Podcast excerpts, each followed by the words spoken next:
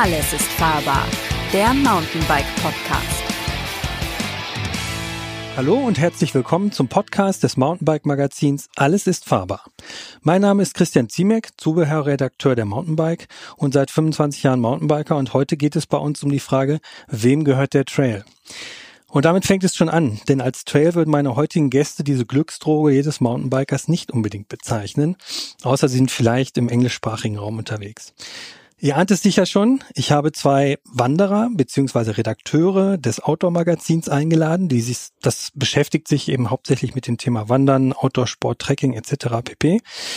Äh, stellt euch doch bitte einfach einmal vor und erläutert kurz, was ihr für wichtig oder ursächlich in dem Konflikt Mountainbiker versus Wanderer haltet. Ja, fange ich mal an. Äh, Gunnar Hohmann von der Redaktion Outdoor. Ich kenne beide Seiten, die Wanderseite und die Mountainbike-Seite. Unser Heft befasst sich zwar hauptsächlich mit Wandern. Ich bike aber privat durchaus auch gern durch den Wald und äh, ich sage, wenn man den den Konflikt verstehen will, dann muss man die Motive verstehen, mit denen Wanderer und Mountainbiker in den Wald gehen. Und für Wanderer ist das so, dass die suchen im Wald Entspannung und äh, in dem Moment, in dem sie damit rechnen müssen, dass Mountainbiker sie von hinten anfahren oder äh, sie in Gefahr geraten könnten, ist das eine ähnliche Situation wie im Straßenverkehr. Und Straßenverkehr ist keine sehr entspannte Situation, sondern das ist äh, eine Situation, die man eben, äh, der man aus dem Weg gehen will, weil man das ja sowieso die ganze Zeit hat. Ganz schön, ganz schön ausgereift. ja, sehr treffend. Äh Wer möchte noch? Ich bin der Gustavo, Gustavo Enzler, bin Grafiker bei der Mountainbike und äh, ja, also ich sehe als das größte Problem eins, das tatsächlich äh, mehr aufgebauscht wird, als dass es tatsächlich vorhanden ist. Ich bin sehr viel mit Mountainbike im Wald hier unterwegs ähm, und auch auf der Schwäbischen Alb und ich hatte tatsächlich in den letzten neun Jahren nahezu keine negativen Erlebnisse, obwohl ich sehr viel Begegnungen auch mit Wanderern habe. Das mag an meiner rücksichtsvollen Fahrweise liegen, aber ich glaube, dass die eben nicht rücksichtsvolle Fahrweise oft äh, entweder aufgrund einer hm, vielleicht sehr sensiblen Wahrnehmung stattfindet oder aber, was ich viel eher vermute, das möchte ich gar nicht mal unbedingt den Wandersleuten in die Schuhe schieben, eher auf einer sehr einseitigen medialen Berichterstattung, die sich in den letzten Jahren immer mehr äh, verschärft hat gegen die Mountainbiker. Ja, ich bin die Kerstin Rothardt. Ich bin auch beim Outdoor-Magazin, also auch eher auf der Wanderseite unterwegs. Mit dem Mountainbiken habe ich es persönlich nicht, weil ich einfach zu feige bin, auch über einen Wurzelpfad runterzufahren. Wenn, dann fahre ich Rennrad. Da hat man natürlich auch mal ähnliche Probleme, dass man eben mit anderen Verkehrsteilnehmern in Konflikt kommt.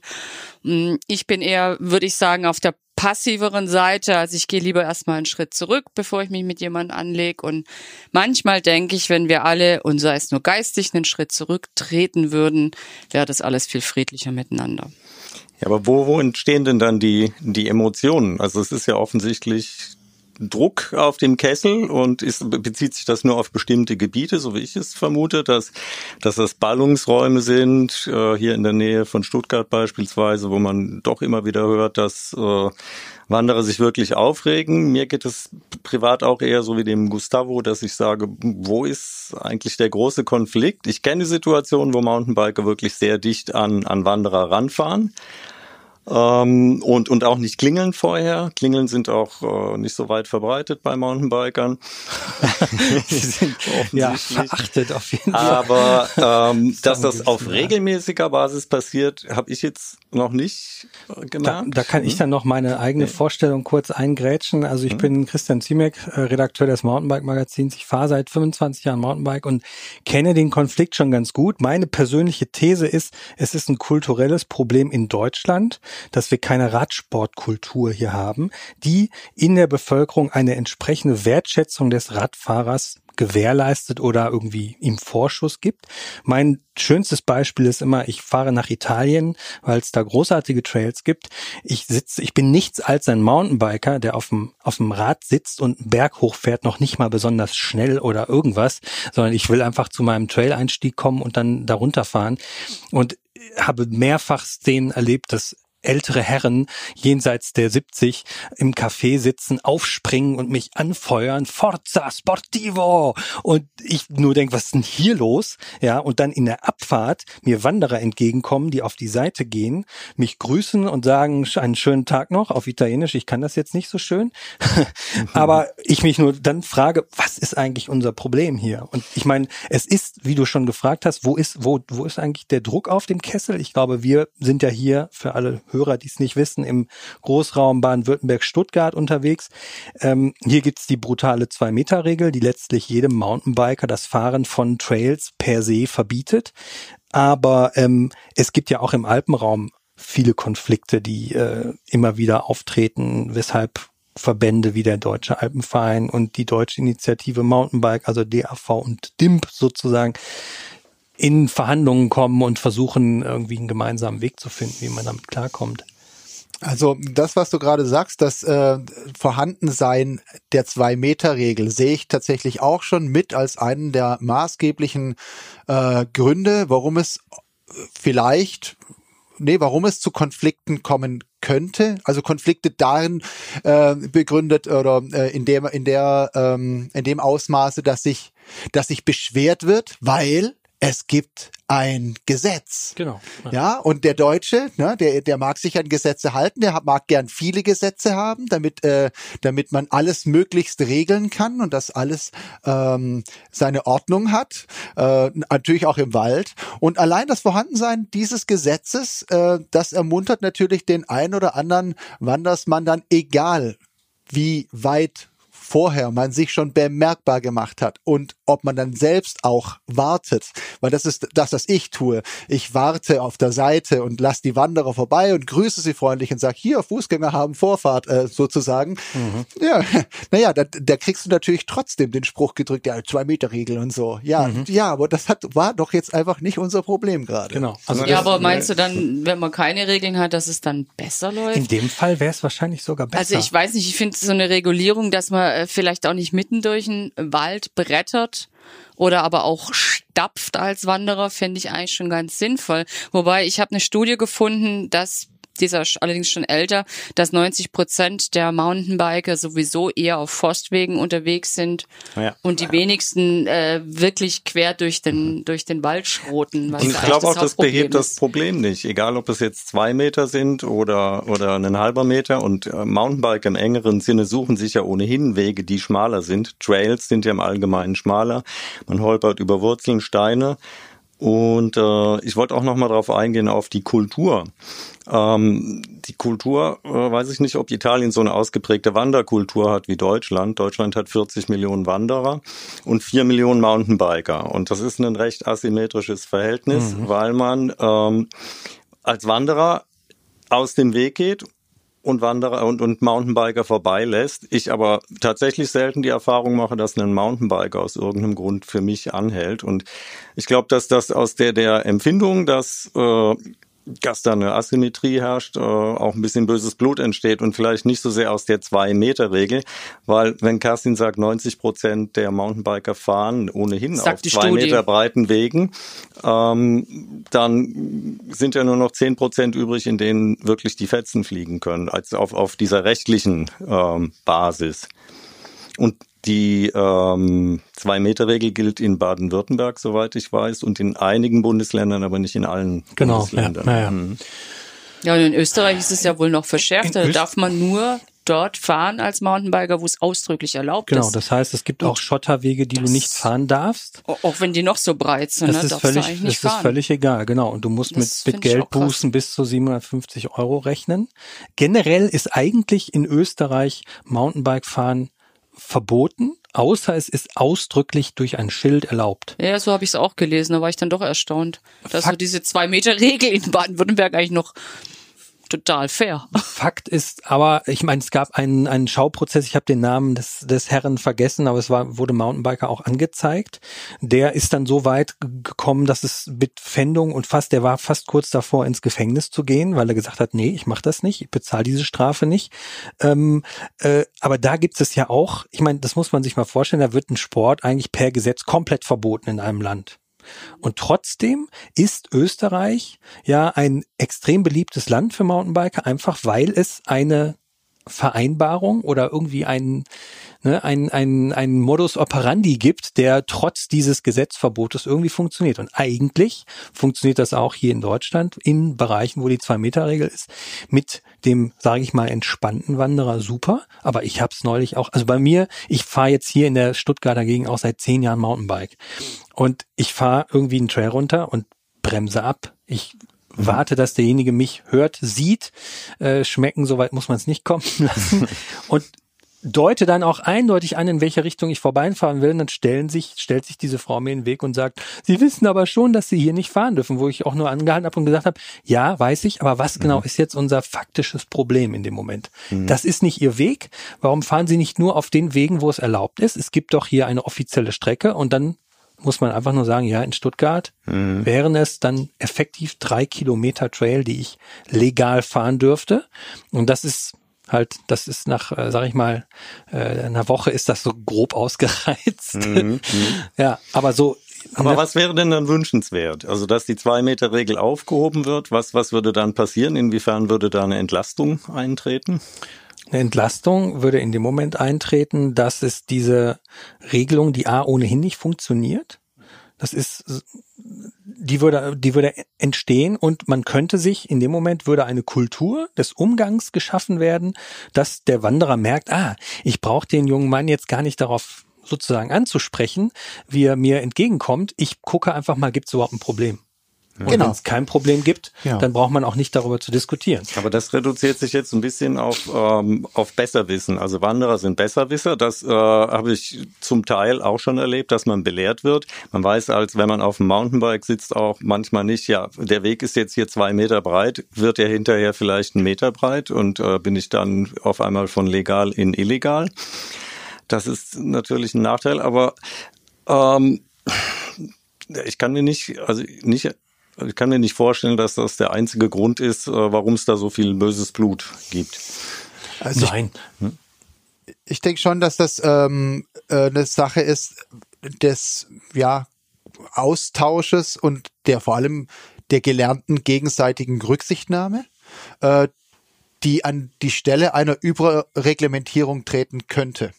Ähm, das heißt, natürlich hat sich, kann sich derjenige im Wald, der sich in irgendeiner Form gefährdet oder benachteiligt fühlt, zu Recht beschweren darüber und hat da das, wie gesagt, das vollkommene Recht, zu sagen, hey, du bist zu dicht an mir vorbeigefahren, dann mach dich doch bemerkbar oder klingel doch vorher, was soll der Mist?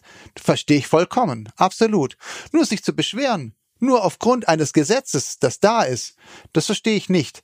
Und wir sehen das auch tatsächlich im Straßenverkehr. Das gibt viele Länder, die im Straßenverkehr nicht so überreglementiert sind wie Deutschland, wo die Rücksicht viel eher dazu führt, dass Verkehrsunfälle vermieden werden, weil ich nämlich trotzdem schaue, kommt da einer, bevor ich rausfahre. Hm. Anstatt zu sagen, ich habe hier Vorfahrt, ich hier dieses äh, typische Thema ähm, Reißverschlusssystem mhm. einfädeln lassen. Ja, ja. Ne? Da, da, da knallt's doch so oft nur, weil Menschen sich drauf eindeutig darauf verlassen, oh, Reißverschlusssystem, ich bin jetzt an der Reihe, ich ziehe jetzt nach rechts oder nach links, egal was passiert. Ist so. Und da, da knallt regelmäßig, okay. Hm. natürlich. Ich fahre zu wenig Autos, krieg das selten mit. Ja, hast nichts verpasst. Ich glaube dass vielmehr auch ähm, ein bisschen daran liegt, gar nicht so an, ans Recht haben, sondern angenommen, ein Wanderer marschiert da versonnen vor sich hin, hört den zwitschernden Vöglein zu und dann pfeift für ihn gefühlt dicht jemand an, äh, an einem vorbei, bremst vielleicht noch scharf, mhm. ja, Schotter stiebt hoch oder keine Ahnung oder Rinde fetzt hoch. Du erschreckst dich in dem Moment. Ja, klar, und dann ist die erste Reaktion vielleicht auch, dass man äh, ein ja, bisschen harscher reagiert. Klar. Und wenn das zwei, dreimal funktioniert, dann ist es auch gelernt. Die brettern immer an mir vorbei und ja. der Mountainbiker denkt, die scheißen mich hier immer wieder zusammen, selbst wenn ich Rücksicht nehme. Und dann ist es schon so eine Grunderwartungshaltung, oh, da vorne ist wieder einer von der anderen Seite, da passiert bestimmt gleich, und dann passiert's auch. Vielleicht auch, weil man schon die Haltung hat. Der kommt mir gleich blöd. Da komme ich dem doch vielleicht zuerst blöd. Oder ich baue mich schon mal innerlich auf, um dem zu begegnen. Ja, Und ich glaube, das ist ein Problem. Es entsteht auch der Eindruck, dass Mountainbiker Wanderer einfach als Hindernis betrachten und äh, sie daran hindern, äh, ihren Lustgewinn zu haben, der nämlich darin mhm. besteht, dass man sich erstmal den Berg hochgequält hat und dann die Belohnung möchte, dass man den dann gefälligst auch runterkacheln kann. Ähm, und wenn dann Leute sehr kontemplativ unterwegs sind und ich mein, äh, äh, nicht, nicht äh, darauf achten, dass da jemand anders unterwegs sein könnte, dann äh, wird's kritisch. Also es sind unterschiedliche Mentalitäten, ja. glaube ich. Ja, aber ich meine, ähm, also ich ich bin schon viel auch mit Mountainbikern unterwegs. Ich, hab, ich weiß nicht, ob es an mir liegt, irgendwie, dass die sich das dann nicht, aber ich glaube nicht, dass es mir die Leute sich das nicht trauen, aber ich glaube generell auf wirklichen Trails fährt man als Mountain, also wenn es jetzt eine Strecke ist, die sozusagen ein ausgewiesener Mountainbike-Trail ist. Es gibt ja in den Alpenraum, gibt es ja Gebiete, da sind angelegte Trails, die sind ja auch erkennbar mit einem Schild am Eingang, Achtung, hier fahren jetzt Mountainbiker. Das, wenn ich da irgendwie sozusagen einer, einer, einer, einer Gruppe von 30 Leuten begegne, dann selbst dann würde ich jetzt nicht irgendwie sozusagen draufhalten und drüber springen. Ja. Aber die Frage ist natürlich, äh, wenn mir dann irgendwie bergauf 20 Leute im Abstand von einer Minute ja. entgegenkommen, denke ich mir auch, okay, für wen ist denn jetzt der Weg hier? Andererseits ist es mhm. so, wenn man gemeinsam einen Weg nutzt, wie es auch Beispiel Italien, da und im Bereich, das ich jetzt meinte, also den ich meinte, Finale Ligure, da gibt es viele Mountainbiker, mhm. gibt es aber auch viele Wanderer und Kletterer. Ähm, da hat man so eine Art gefunden, miteinander freundlich umzugehen. Und ich mhm. wünsche mir sowas einfach für, für Deutschland auch, auch ja. dass nicht irgendwie der eine auf sein Recht pocht, nee, wir waren schon immer hier, ihr ja. seid die Eindringlinge. Mhm. Ähm, dann könnte man nämlich auch sagen, ja, die, die äh, Geocacher sind auch Eindringlinge. Die waren nämlich auch nicht schon immer hier. So. Ne? Oder die Kinder, weil die sind auch erst gerade fünf Jahre alt, die waren auch noch nicht schon immer hier.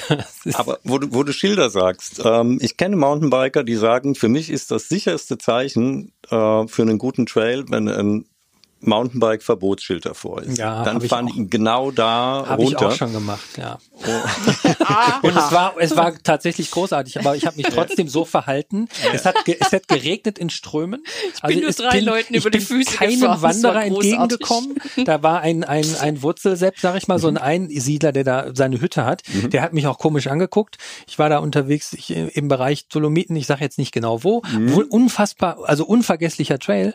Ähm, aber auch zu einem Zeitpunkt und zu einer Situation, wo ich niemandem begegnet bin. Mhm. Und ich habe dann auch keine, ich hinterlasse sowieso keine Bremsspuren, weil das finde ich albern, aber ähm, so ja, gut, das, da hat derjenige tatsächlich recht. Das mhm. ist ein Garant für einen guten Trail. Mhm.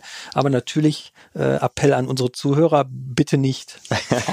Absolut. Und das ist, das ist übrigens aber auch ein, äh, ähm, ein wichtiges Kriterium. Also ich meine, natürlich, klar, wollen wir, also um nochmal zurückzukommen, mhm. wem, wem gehört der Trail oder der Weg? Mhm. Ähm, ich vertrete da absolut die Meinung, dass, äh, dass jeder sein, äh, sein, seine Erholung und seinen Spaß und seine sportlichen Aktivitäten auch im Wald ähm, auf angelegten Wegen ähm, ähm, äh, nachvoll äh, ausüben, äh, ausüben soll die Sache ist tatsächlich immer die, wann kann man das auch am besten tun? Und es ist tatsächlich so, wer Samstag oder Sonntag Nachmittag um 14 Uhr auf dem HW1 meint, er muss Mountainbiken, also da schüttel ich auch nur den Kopf und denke mir, hey, was ist eigentlich mit euch los? Also das muss, das muss nicht sein. Also äh, klar, ich meine, das ist einer der am meisten bewanderten Wege hier auf der Schwäbischen Alb und äh, das sind dann auch viele ältere Menschen unterwegs oder auch ähm, Enkele oder wie auch immer, Leute mit Hund und so. Das ist klar, dass das da zu Konflikten kommt. Das, das soll man nicht machen und das, das also immer das sagt dann auch der gesunde Menschenverstand, dass man da am besten nicht mit dem Fahrrad unterwegs ist, unabhängig davon, ob es generell verboten oder ja erlaubt wäre. Mhm. Ja. ja. Also ich würde auch empfehlen, dass äh, dann andersrum Wanderer vielleicht auch mal Mountainbike fahren, das ausprobieren und, und sich diese Perspektive auch mal kennenlernen, äh, um, um zu sehen, wie das ist, wenn jetzt Leute äh, darauf bestehen, zu viert nebeneinander äh, die gesamte Breite des Weges einzunehmen und äh, auch Signale von hinten erstmal ignorieren und zu tun, als wären die Mountainbiker gar nicht da. Mhm. Das kenne ich auch. Das ist dann eine merkwürdige Art von, von Sturheit oder eben dieses, uns gehört der Wald, egal ob der jetzt Weg jetzt zwei Meter oder einen halben Meter weg ist. Das ist dann wieder die andere Seite. Dem zeigen wir es jetzt. Gemeinsam sind wir stark. Wir bilden eine Kette. Komm, wir haken uns ein. Aber es ist eigentlich Ja, auch komisch, schon, weil ich habe ne? zum Beispiel auch die Zahl gefunden, dass die Hälfte der DAV-Mitglieder, also vom Deutschen Alpenverein, schon Mountainbiker ist. Also müsste man grundsätzlich in Verständnis für die andere Seite wenigstens zur Hälfte da Ist sein. es auch. Ne? Ist Aber es ist auch. es dann vielleicht Deswegen- tatsächlich so, ich meine, wenn ich Mountainbiker begegnen, also Mountainbiker sehe, wie sie mit anderen Wanderern umgehen, die ich jetzt nicht kenne, also die Mountainbiker weder noch die Wanderer, dann habe ich eigentlich immer den Eindruck, der Umgang ist ziemlich gut. Und wenn ich mir, wenn ich mir so eine Zahl anhöre, fragt man sich dann ja auch schon, ist vielleicht auch das eine Minderheit sozusagen, die irgendwie Trara macht und dementsprechend viel gehört und vielleicht auch überbewertet wird. Aber was an, und, und das ist ja genau die Frage. Wenn es sozusagen eine, eine, eine Form von Minderheit ist, die sozusagen das Mountainbike-Netz Nest beschmutzt, ja, ich nenne es jetzt einfach mal so, ist ein bisschen plakativ, aber äh, es ist ja oft so, dass irgendwie einer von zehn sich daneben oder einer von 100 sich daneben benimmt. Schön war die Quote mal ein bisschen. äh, und dann heißt es, alle Mountainbiker sind rücksichtslose, äh, weiß nicht was, rücksichtslose äh, Heinis, die sich irgendwie um alle anderen Dreck scheren. Äh, und bei Wanderern ist es vielleicht ähnlich, dass es dann auch ein paar gibt, die am lautesten schreien und deshalb denkt man, denken Mountainbiker dann, äh, die Wanderer sind alle gegen mich. Dann stellt sich trotzdem immer noch die Frage, wofür gibt es diese affigen Gesetze? Das Mountainbiken per Gesetz in Österreich quasi komplett verboten ist, in Deutschland in einigen Bereichen, das ist dann ja komplett überkommen eigentlich. Warum überkommen? Wir haben äh, schon eine ganz schöne Lust, äh, nicht eine ganz schöne Lust auch, aber auch eine ganz schöne Last äh, auf den Wald. Ja? Also äh, wem gehört der Trail? Der Trail gehört zunächst mal natürlich dem Landbesitzer der uns ein äh, Betretungsrecht einräumt. Ja, auf dieser Basis dürfen wir dort überhaupt wandern und äh, Radfahren, was in anderen Ländern nicht selbstverständlich ist. Äh, England zum Beispiel müssen Wegerechte jedes Jahr neu verhandelt werden mit Landbesitzern. Das ist in Deutschland anders. Und wenn man jetzt sagt, 40 Millionen Wanderer, 4 Millionen Mountainbiker, dann kommen noch E-Biker dazu, Gravelbiker Aber neuerdings. das stimmt ja dann schon nicht. Wenn so wir weiter. 40 Millionen Wanderer haben und die Zahl vom DAV sozusagen stimmt, ja, das sind jetzt institutionalisierte Wanderer, aber wenn dann Ja. sozusagen fast mehr als die Hälfte auch Mountainbiker oder gelegentlich mal Mountainbiker sind, dann Mhm. sind es ja nicht nur 4 Millionen, sondern sind es halt auch irgendwie, wie viel? 40 Millionen sind es auch 20. Also ich habe äh, nachgeschaut in Mountainbike-Quellen. Ich weiß jetzt nicht mehr genau, wo ich die Zahl 4 Millionen gefunden habe. Mhm. Äh, wahrscheinlich, vielleicht sind das auch Mountainbike-Besitzer, wobei das, glaube ich, sind wieder mehr. Weiß ich nicht. Was ich, also mein Punkt, wo, auf den ich raus will, ist, ähm, es sind natürlich äh, 40 oder 50 Millionen die in irgendeiner Form, äh, wenn wir jetzt mal Doppelbelegung außer Acht lassen, auf den Wald einwirken in irgendeiner Form. Und äh, Mountainbiker sind natürlich später dazu gekommen. Das heißt, Wanderer haben da so eine Art äh, Vorkaufsrecht gehabt. Ähm, Dadurch äh, wird, die, äh, wird der, der Druck natürlich nicht kleiner, wenn, wenn jetzt noch mehr äh, Verkehrsteilnehmer dazukommen. Äh, und die Frage ist, wie, wie geht man damit auch unter umwelttechnischen Aspekten um? Ja, das hört man ja immer wieder, ne, dieses Argument, die Last auf dem Wald, und es sind ja so unglaublich viele. Ähm, ich, hab, ich hatte ein, ein, eine Begegnung mit einem Förster. Äh, das war unterhalb des Schlosses Solitude. Da führt auch ein kleiner Pfad, ein kurzes Stück quasi von der Straße dann hoch.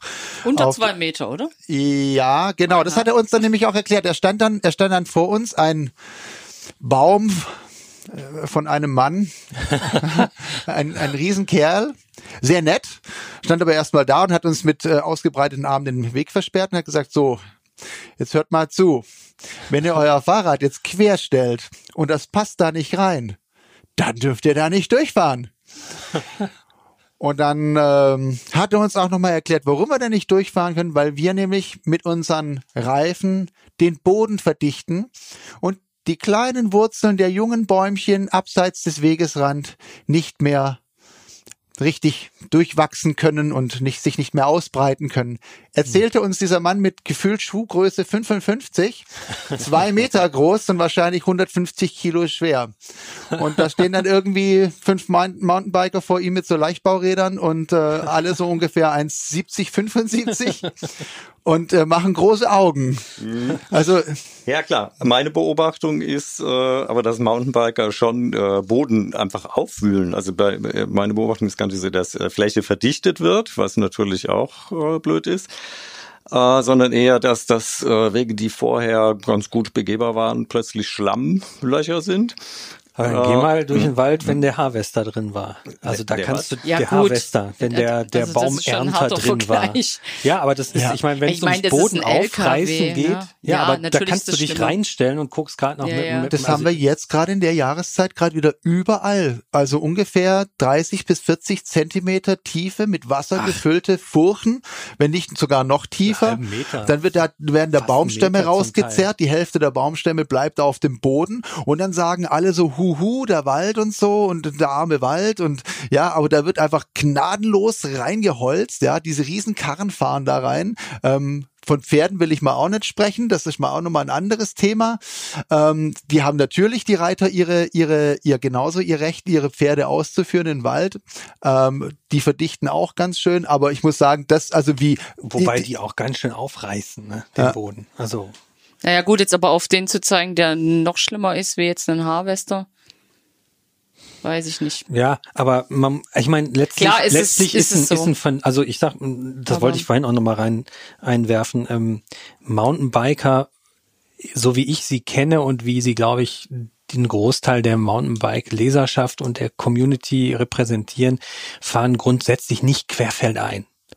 Weil das ist scheiße. Das macht keinen Spaß. Wo kein Trail ist, kannst du nicht vernünftig fahren. Was ist Querfeldein? Querfeldein heißt, wo kein Weg ist. Das ist ja auch eine, ähm, die Mountain, deutsche Initiative Mountainbike hat ja auch diverse Regeln erlassen oder, oder ne, Regeln sozusagen ähm, vorgeschlagen. Eine davon ist, fahre nicht abseits von Wegen. Das Gebote, heißt auch nicht abseits von Trails. Und ein Trail, ein, ein richtig guter Trail, ist so, ne, man sagt immer so handtuchbreit, im best, am besten so wie so ein DIN A4-Blatt, so gerade mal irgendwie knapp 30 Zentimeter.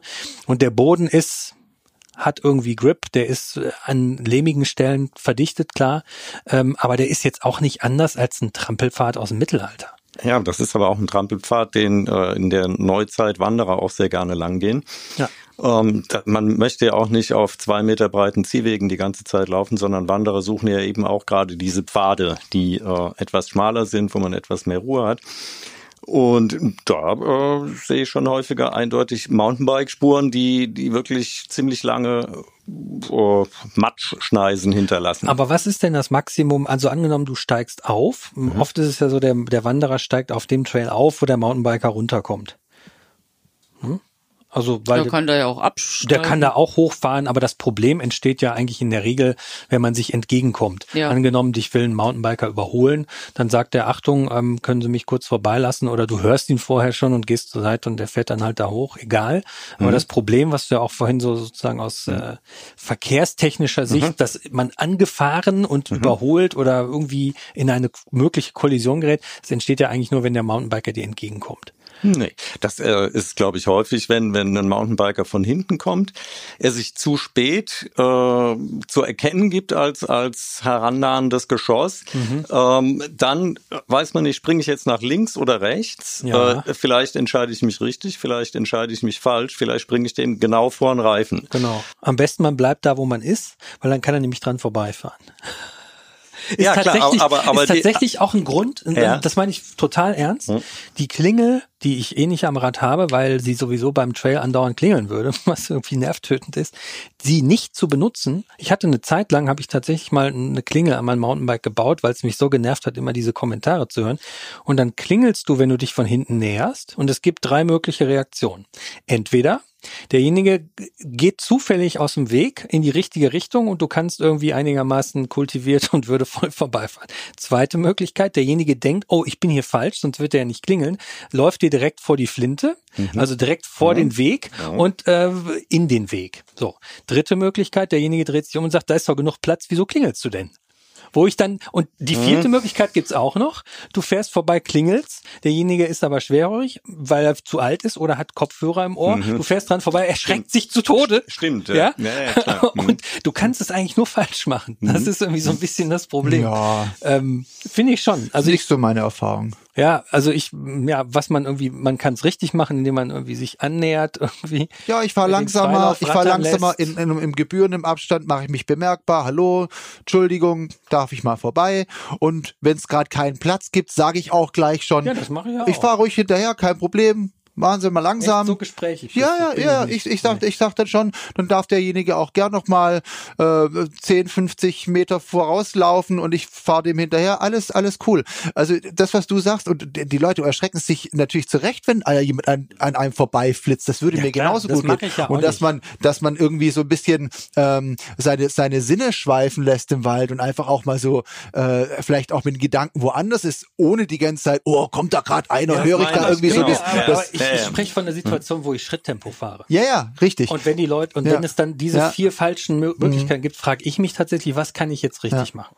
Und da ist ja wirklich die Frage, wem gehört, also um nochmal aufs Thema zurückzukommen, wem gehört der Weg? Ich spreche jetzt nicht vom Trail, ich spreche von einem, einem Weg, auf dem ich eigentlich auch fahren darf. Ja. Also das ist zwei Meter, sogar über zwei Meter breit, das ist ein Klassiker irgendwie. Da habe ich permanent irgendwie Leute, die äh, sich mit meiner Art, mich bemerkbar zu machen, irgendwie damit Das immer ein Problem entwickelt. Das ist wahrscheinlich eine Wasserader im Ich glaube, das ist auf den so. Schotterwegen tatsächlich auch, also auf den breiten Schotterwegen noch eher das Problem, ja, dass, äh, dass Wa- Wandergruppen oder Familien oder so, dass die dann äh, echt Ewigkeiten brauchen, bis sie mal aus dem Weg gehen, selbst wenn du geklingelt hast, wenn du dich bemerkbar gemacht hast. Ich meine, ich grüße da trotzdem freundlich und wünsche einen schönen Tag. Äh, aber diejenigen, die dann so die das vielleicht mittlerweile aufgegeben haben und gesagt, guck mal, Opa und Oma da vorne hören mich eh nicht, fahr da jetzt einfach mal dran vorbei und die zucken dann so zusammen, zurecht, kann ich vollkommen verstehen. Das sind auch die Leute, die fahren dir mit 180 hinten auf die, auf den, auf die Stoßstange und, und mit einem 1 Meter Abstand oder die und überholen dich dann auch rechts. Ja. Das sind genau dieselben Typen. Das sind auch die, die dann den Arm rausstrecken, wenn irgendein Fahrradfahrer vorbei will oder die ihren Hund freilaufen lassen, obwohl es mitten im Wald ist und sie wissen, hier ist wild unterwegs. Also ganz ehrlich, sind wir doch mal ehrlich. Ich meine, das sind die Idioten, die es halt irgendwie überall gibt. Was wir nicht klären konnten bislang, ist die Frage, wie sieht's denn tatsächlich mit der Umweltbelastung aus? Durch verschiedene Nutzergruppen. Also ne? ich habe da auch in meiner Studie tatsächlich Zahlen gefunden, die aber eher für die Mountainbiker sprechen. Ah, juhu. Ja, ja, die Studie ist aber schon alt, wahrscheinlich gilt das alles nicht Ist mehr. alt und taugt nichts. Moment, wie war denn das? Ja gut, das ist eben eine Mountainbike-freundliche Studie, aber da war, glaube ich, ähm, das Verhältnis im Aufwärtsbetrieb, wenn man es so nennen will, ähm, ist ein Radfahrer, glaube ich, äh, drei bis viermal bringt er mehr Druck auf den Boden als ein Mountainbiker. Und eine Kuh. Ein Wanderer? Das, mhm, Ah, und die Kuh das Zehnfache. Ist ja auch logisch, weil der Ja, Wanderer, also- Kühe nicht wandern. der. Wanderer hat Ja, ja, aber es geht um alpinen Bewuchs und so ging es in der Stelle. Wie viel Mhm. Druck bringst du drauf, wenn du dich da wirklich draufsteht? Jetzt will ich bloß kurz. es ist ja auch keine, also beim, beim, beim Schuh ist es ja auch eine Stampfbewegung oder eine, ein Impact, eine Ach Stoßbewegung. bitte, wir tänzen durch den Wald. Ihr tänzelt, Wir genau. schweben quasi. Während es beim, beim Reifen ja eine luftgefederte Abrollbewegung auf einem sehr kleinen Bereich ist. Ne? Also ja, aber die Aufstandsfläche Mhm. von, von einem Mountainbike-Reifen ist definitiv, definitiv auf keinen Fall größer als eine Schuhsohle. Ja, aber die. Einheit muss ja sein Streckenlänge. Also ein Wanderer wandert vielleicht 15, 20 Kilometer. Ein Mountainbiker legt, glaube ich, deutlich mehr Weg zurück. Auf jeden Fall. Also die haben ja Das- wirklich nur die Trittbelastung angeguckt, aber nicht auf die Mhm. Strecke. Und das ist, es ist in den Werten, so wie ich es vorhin gesagt habe. aber es kommt an. auch immer drauf an, eben. Ja. Ich meine, wenn- Also wie du gesagt hast, ein alpine zwei Tour Meter fahre, Mann, dann mache ich auch hm, Ja, und wenn ich eine alpine Tour fahre, dann bin ich ja eigentlich, und das wollte ich vorhin eigentlich auch schon mal aufgreifen, dann bin ich eigentlich nichts anderes als ein Wanderer. Weil ich fahre selbst hoch, auch dann auf zweieinhalb oder knapp 3000 Meter Höhe ähm, und fahre dann einen Trail runter, der viele Höhenmeter in äh, ja am besten mit mehr Strecke macht, dann ist es umso floriger, wenn er steiler ist, weniger. Am Ende des Tages habe ich eigentlich eine lange, lange Wanderung gemacht. Mhm. Ja. Bin ich natürlich schneller runtergefahren, Ja, aber hochzu ist auch nicht unbedingt. Hochzu ja, nicht doch, unbedingt. hm, ja, ein bisschen minimal. Ich fahre ne? ganz, ganz kleine Gänge. Also da bin ich nicht wesentlich schneller als Hm. ein Wanderer. Ähm, und das, das ist so, das wollte ich vorhin, den Gedanken hatte ich sowieso. Eigentlich sind doch Mountainbiker, wenn es jetzt nicht nur um Downhill-Fahrer geht, sind doch irgendwie ein bisschen was wie Wanderer auch. Ja, klar. Also ich benutze das äh, Mountainbike auch oft so, dass ich äh, auf, auf, Forstwegen langfahre und, und dann kommt mal ein schmalerer Weg, den ich auch gerne langfahre und einfach als Fortbewegungsmittel, mit dem ich flexibel bin und nicht auf die Straße angewiesen bin. Äh, das stimmt mit Sicherheit. Und ich, ich weiß noch nicht, ob man jetzt äh, so drauf rumreiten muss, wer jetzt mehr Druck oder mehr, mehr auffühlt, sondern vielleicht einfach äh, versucht, das Gesamtbild zu sehen. Wie viel ähm, Druck entsteht in Deutschland oder, oder in, in dicht besiedelten Gegenden durch ähm, Mountainbike und Wandern zusammen? Und muss man dann irgendwie dirigistisch eingreifen, indem man sagt, ähm, wir richten bestimmte Wege ein für Mountainbiker, für Wanderer oder. Äh, das hab, da habe ich auch mal nachgeschaut. Das ist, äh, den Gedanken gab es schon mal. Da hat mhm. letztlich, glaube ich, auch der DAV, wenn ich das richtig zitiere, hat gesagt, das ist ähm, äh, eine, also neue Wege zu schaffen, ist eine zu hohe Umweltbelastung auch. Mhm. Ja, Weil dadurch das habe ich auch irgendwo gefunden. Ähm, ja. Und ja, du brauchst ja die doppelte Menge Weg, die du irgendwie ausbaust, bebaust, vielleicht Stufen hochbringst oder irgendeine Art von Befestigung, als wenn mhm. das ein Weg ist für beide. Also machst natürlich doppelt so viel Fläche auch kaputt. Ja, aber ich finde es auch. Aber ich finde es auch irgendwie albern, das so zwanghaft zu trennen. Ich meine, warum kann man nicht irgendwie sich einen gemeinsamen Weg finden, wie man damit vernünftig umgeht? Und irgendwie von den drei Leuten, die es immer geben wird, die sich doof verhalten, die mhm. gibt's aber auch im Straßenverkehr. Ja. Äh, die gibt's bei Steuerhinterziehung, was weiß ich was. Trotzdem äh, drehen wir jetzt nicht irgendwie das mhm. gesamte. Rechtssystem um und und legen mhm. allen Daumenschrauben an. Äh, aber das ist ja quasi so wie, ne, Zwei-Meter-Regel ist ja quasi, du darfst keine Steuererklärung mehr machen, weil du, weil du zweimal beschissen hast, so ungefähr. Aber, aber es scheint ja wirklich diese Hotspots zu geben. Also in Städten wie Freiburg äh, höre ich, äh, dass, dass es da schon Wege gibt, die einfach für Mountainbiker äh, ausgewiesen sind mhm. und Wanderer auf anderen Wegen gehen. Und das wäre ja mal ganz interessant äh, zu, zu sehen, was da für Erfahrungen gemacht werden. Weil ich glaube, wenn man jetzt auf der hinteren Schwäbischen Alpe unterwegs ist, stellt sich die Frage wahrscheinlich nicht so, weil, weil sich dort alles entzerrt. Also für Hotspots macht es definitiv Sinn, ähm, äh, spezielle Wege einzurichten. Denn klar, so sobald es die gibt, ne, sobald es irgendwie richtig mehr, also eine Auswahl an coolen Mountainbike-Strecken gibt, dann sammeln sich dort natürlich die Mountainbiker und entlasten somit natürlich auch alle anderen Wege. Das ist klar. Natürlich wird es dann immer welche geben, die sagen, ich möchte aber auch andere Wege fahren und nicht nur immer dieselbe Strecke runter. Das ist langweilig, äh, weil ich kenne jetzt mittlerweile die zehn, die es hier gibt und Freiburg hat eine Menge auch richtig geiler Strecken. Mhm. Da gibt's ähm, da gibt's gar nichts äh, zu meckern. Trotzdem fahren natürlich ein Haufen äh, über den Rostkopf und, äh, und andere Strecken, genauso die, die halt auch toll sind, ne? Aber das es sind halt einfach nicht so viele. Und es ist halt genau wieder, wo der Vergleich Mountainbiker versus Wanderer auch funktioniert. Der Wanderer will ja auch nicht äh, auf acht Strecken festgelegt sein, die er gehen darf.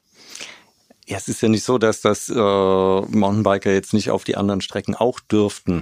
Naja, aber angenommen, es gäbe jetzt legale Strecken und es gäbe illegale Strecken, nämlich alles, was unter mhm. zwei Meter ist und mhm. nicht eine offizielle Strecke ist, dann darfst du da nicht fahren. Punkt. Das und dementsprechend wärst du dann sozusagen als Wanderer oder Mountainbiker im Bereich Bad Urach von mir aus, äh, dürftest du halt, dürfte jeder, also jede Gemeinde dürfte dann drei Wege laufen und dann würden sie irgendwann im Schlaf laufen und äh, müsste man da Betten wahrscheinlich am Weg aufstellen, das ist weil es so langweilig ist. Tatsächlich? Aber das ist ja eh ein Problem mit den Hotspots. Also es geht ja auch schon als Wanderer unter Wanderern so. Du hast verschiedene äh, Tempi oder in denen du den Weg mhm. läufst. Und wenn der Weg schmal ist, kann ich, sage ich mal, ja. einem Kegelverein, der es eher gemütlich angehen lässt, weder berghoch noch bergab mal kurz vorbeiziehen. Da kriegst du, wenn viel los ist auf dem Weg, auch als Wanderer gegenüber Wanderer manchmal so ein. Mm, müssen die jetzt da ja, ja. so vor sich hinlaufen. Aber Klar kannst du dich dann überholen, es stört aber im Prinzip genauso, genauso bei Gegenverkehr, musst du mal ausweichen, denjenigen vorbeilassen und es ist einfach so, wenn viele Menschen aufeinandertreffen, es nervt. Aber dann das, das ist einfach mal aber so. Aber dann wäre die Grätsche äh, Umweltbelastung reduzieren oder beziehungsweise nicht noch ausweiten durch mehr Verkehr, äh, ob er jetzt nur durch Wanderer oder Mountainbiker entsteht, ja eigentlich nur dadurch zu schaffen, dass man Zugangsbeschränkungen macht, dass man sagt, pro Tag dürfen auf diesem Weg hier 50 Wanderer und äh, oder von mir aus 20 Wanderer und 20 Mountainbiker fahren. Und dann war es das. Es gibt solche Modelle fürs Klettern zum Beispiel. In der ah, Eifel -hmm. Ähm, wurde irgendwann aus Naturschutzgründen wurden Kontingente mhm. äh, vergeben. Und ich meine, dass das heute noch so ist, dass man äh, an der Tankstelle morgens eine Art Bon zieht. Mhm. Äh, und wenn, wenn der, das Kontingent erschöpft ist, dann bewegt man sich da im illegalen Bereich als Kletterer. Ach, mhm. das gibt's ja auf, auf äh, berühmten Trails, gibt's das auch. Klar, Fish Otter Trail starten ja. jeden Tag Ja. zwölf, exakt zwölf Leute. Ne? Goldsee Trail ist gesperrt, gesperrt von 10 bis 16 Uhr für Mountainbiker oder Genau. bis 15 Uhr, glaube ich. Das was, heißt, was aber auch völlig beknackt muss ist. früh aufstehen. Du musst früh aufstehen und du musst vor allen Dingen einen Shuttle nehmen. Du musst einen Shuttle ich nehmen. hatte nämlich vor, den Goldsee Trail zu fahren. Da hätte ich um 5 Uhr aufstehen müssen, um 6 Uhr mich aufs Rad setzen, damit ich dann irgendwann, ich glaube halb 10 ist der ist die Deadline, das sind dann irgendwie 3000 Höhenmeter, damit ich dann rechtzeitig oben am Einstieg bin, mich dann irgendwie schnell aus dem Staub mache, damit mich keiner sieht, wie ich als letzter irgendwie in den Trail einsteige, weil ich irgendwie kaputt bin von der Ja. vom äh, von der Anfahrt. Das Ja, ist, ja. das ist ja auch nicht sinnvoll. Ja, und es ist ja auch eigentlich das, was wir alle, die wir hier miteinander sitzen, auch nicht wollen, dass es überreglementiert wird. Vielleicht ist da auch wieder der gesunde Menschenverstand gefragt, dass man nicht genau dahin rennt, wo all die anderen einfach auch Aber hinrennen. man ist ja auch bereit, das anderswo zu akzeptieren. Wenn du in in USA in, in, im Grand Canyon unten übernachten willst, gibt es Kontingentierung. Das ist innerhalb eines Tages ist das ausverkauft, die Übernachtungsmöglichkeit. In Neuseeland, Neuseeland reguliert das schon lange, seine Tracks äh, und Neuseeland hat fünf Millionen Einwohner und mit Sicherheit nicht so einen Druck auf äh, auf, auf seine Landschaft wie, wie hier in Mitteleuropa. Und da ist man auch bereit, das zu akzeptieren, bezahlt auch eine ganze Menge dafür dann inzwischen für die, die Hüttenübernachtung. Äh, vielleicht ist das tatsächlich die Zukunft. Ja, weil, also, also um jetzt noch mal einen loszuwerden, um noch ein bisschen mal die Wanderer zu bashen. also gerade was, was Umwelt, äh, Umweltbelastung angeht, ist es ja dann tatsächlich schon auch eher so.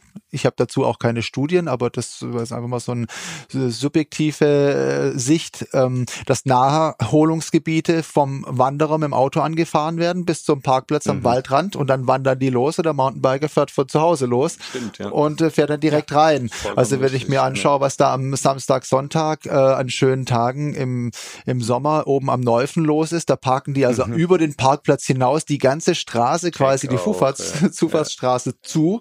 Äh, d- eigentlich ist da schon eigentlich alles voll. Da, da, da, da dürftest du niemanden mehr reinlassen, ne? weil das ist schon schwierig zum Rangieren. Das sind dann überall alles alles voller Kids und so. Die haben alle ihr Anrecht auf, Ja. auf den Neufen zu fahren, aber die das- paar Mountainbiker, das sind dann halt auch zu viel. Ne? Und das man. Ende vom Lied wäre dann, dass wenn man so eine Regelung hätte, dann würden auch alle Mountainbiker morgens ihr Mountainbike hinten ins Auto schmeißen, damit sie möglichst früh da sind und sich noch ein Ticket ziehen können, damit sie nämlich dann den entsprechenden Trail fahren können. Das kann ja auch nicht, das kann ja auch nicht der Sinn sein. Wäre kontraproduktiv. Aber ist es denn, aber ist es denn wirklich überhaupt so, dass das aus Naturschutzgründen so reglementiert wird? Oder solche Konf Wo meinst du? ja, im Alpenraum vielleicht. Auch in Neuseeland. Da In hast du einfach Neuseeland eine, auch. Ja, gut. Neuseeland, Grand Canyon, wir, wir reden ja jetzt ne? hier über, Ja, sagen wir mal, ja. mittel, Ja, ja. mitteleuropäische Durchschnittswälder, die natürlich auch einen ökologisches, Mhm. einen ökologischen Wert und haben nicht nur einen Naherholungswert, aber ähm, ist ja, das ist so die Frage, die sich mir stellt, ob man jetzt jeden Wald irgendwie so zum Grand Canyon erklären muss. Nee, das glaube ich nicht. Deswegen wäre es eben interessant zu wissen, wie, wie groß die Gesamtlast auf, auf Systeme ist und, und wie stark die sich, was die brauchen, um sich erholen zu können. Oder ob die sich erholen. Das kann ich nicht beurteilen. Bei, also bei Kletterern ist es äh, definitiv so, dass dass da bestimmte Felsen gesperrt werden aus Naturschutzgründen, weil da irgendein Kräutlein wächst oder ein Falke drin brütet und so weiter. Ja. der Falke, der im Kräutlein brütet, das finde ich gut. Äh, was, also hört sich jetzt ein bisschen despektierlich an, weil das sicherlich zum Teil auch äh, zu, zu äh, massiv gegen die Kletterer geführt wurde, diese, äh, diese Maßnahmen. Aber mittlerweile hat man sich da ganz gut angenähert.